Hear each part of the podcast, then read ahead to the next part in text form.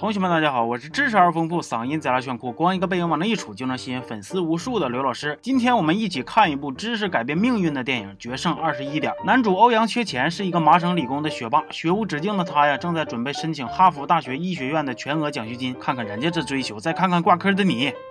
哎，虽然欧阳缺钱各项成绩都出类拔萃，但是呢，由于这个奖学金申请的人数比较多，最终只能选一个。人家告诉他呀，你呀得有点让人眼前一亮的经历呀。欧阳缺钱说：“我晚上开车都开远光，这够让人眼前一亮吗？”人家说不算。欧阳缺钱这个时候开始正经的回忆了，还记得那一天天气不错，挺风和日丽的，正好上午他有课，让他确实挺不爽的。课堂上老师提出了一个关于羊和车的问题，欧阳缺钱用他敏锐的思维、超强的逻辑，轻松的答对了，深受老师的喜爱。于是老师在晚上放学后。把他叫到了一间教室，对他进行了不好描述的开导。老师说：“欧阳啊，不是你老师我无脑夸，是你有一个机智的小脑瓜，跟着我一起保证致富发家。最关键的是你现在缺钱花。在座的我来给你介绍一下，这是公孙赌，这是司马瓢，这是西门扒手，这是诸葛亮，他们都将是你的战友。孩子，不是我蛊惑人心，是这个时代赋予了我们新的商机。跟着苍蝇找厕所，跟着蜜蜂找花朵，跟着富翁挣百万，跟着乞丐会要饭。现实生活中，你和谁在一起的确很重要，甚甚至改。”变你的成长轨迹，决定你的人生成败。欧阳缺钱，你还在等啥呢？加入我们吧！I want you。欧阳缺钱问：所以你们到底是干啥的呀？我们打扑克耍钱的。二十一点，欧阳缺钱走了，这不是他想要的，他还是继续回到服装店打工。这一天呢，校花诸葛亮来到了店里找他，继续拉他入伙。老实人欧阳缺钱哪受得了这种美人计呀？况且他是真缺钱呢。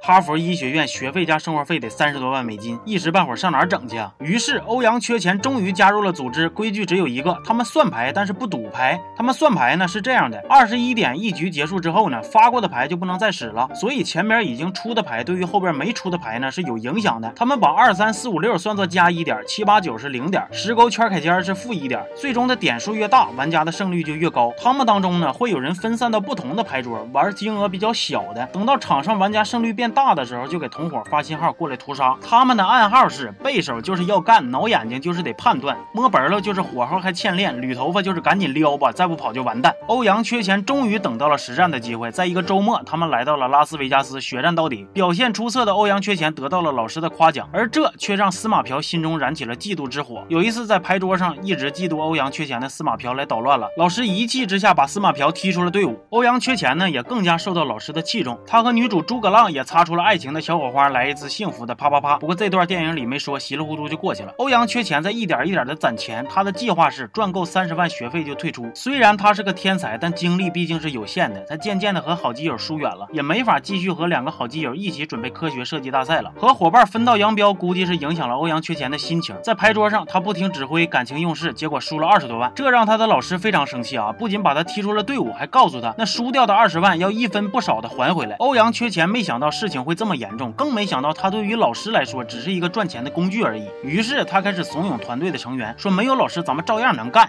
结果他们他们刚上牌桌就。就被老师搁背地里边点炮了。欧阳缺钱他们一伙人啊，其实老早就被赌场的阿黑发现不对劲了。这回阿黑可算把欧阳缺钱给抓住了，一顿胖揍啊！欧阳缺钱被放回来了，他竟然发现老师不仅让他没法毕业，还把他寝室给砸了，把他藏在寝室里边用来交学费的三十万美金都给偷走了。欧阳缺钱在毕业晚会上呢，来找老师认错了，希望能继续合作。这一次他们决定玩一次大的。多年不出山的老师呢，也要亲自下场玩牌了。结果刚玩到一半，阿黑带着一伙人来抓人了。老师拿着一大袋筹码，自己要跑路，结果发现筹码。竟然被欧阳缺钱给调包了。原来呀，上一次欧阳缺钱被抓了之后呢，就和阿黑达成了约定，只要帮阿黑抓到他们的老师，就放欧阳缺钱一马。因为当年老师趁着阿黑料理去世父亲的机会呢，在阿黑的厂子赢了七位数的钱之后呢，从此隐退了。这口恶气是必须得出。而现在欧阳缺钱帮忙抓住了老师，阿黑又变卦了，把欧阳赢的钱呢都要走了。欧阳缺钱大学最后一年掌握了一门新的技能，十七次在拉斯维加斯付出实践，靠算牌赚了好多钱，却两次被人偷走。他问对面的老师。我这样子的经历能让你眼前一亮吗？看对面老师的表情，估计已经让他眼前一尿了。这部电影里提到过很多次 winner winner chicken dinner，大吉大利，今晚吃鸡。咱们现在玩绝地求生的时候呢，最后赢了的话呢，也会出现这句话。所以呢，大家也把这个绝地求生啊叫做这个吃鸡游戏。电影里说呢，这句话最早是一个中国的赌徒说的。据说呀，很久以前，赌场里边有一种鸡肉饭，售价是一点七九美金，而赢一次赌局呢，能得到两美金，所以赢一次的话呢，就够吃一份鸡。肉饭了。所以这句话呢，就在这个赌场中这么流传下来了。其实这个电影看的时候，我还有一个疑惑呀，就是这帮人是算牌用心算，应该也不属于作弊呀。那为什么赌场还要管呢？后来我分析啊，有俩原因，一个是看谁拳头硬，那肯定是庄家呀。那庄家说管，那肯定就得管呗。二是啥呢？他们几个不只是算牌，还他妈打火牌，相当于搞了一堆影分身去测试不同牌桌的胜率，这就应该算作弊了。另外呢，电影的开头部分抛出了一个关于车和羊的问题，我觉着挺有意思的，大家可以一起想一想啊。说你在参加一个节目，现场有三扇门，其中一扇门后边是车，另外两扇门后边是羊，你看不着后边是啥，让你选一扇门，在你选定之后呢，知道门后边是啥的主持人打开了一扇后面是羊的门。那么现在问题来了，为了拿到车，你是继续坚持原来的选择，还是改变主意，选择剩下那扇没被打开的门呢？OK，那这期就到这儿了，祝大家大吉大利，今晚吃鸡，我们下期见啊！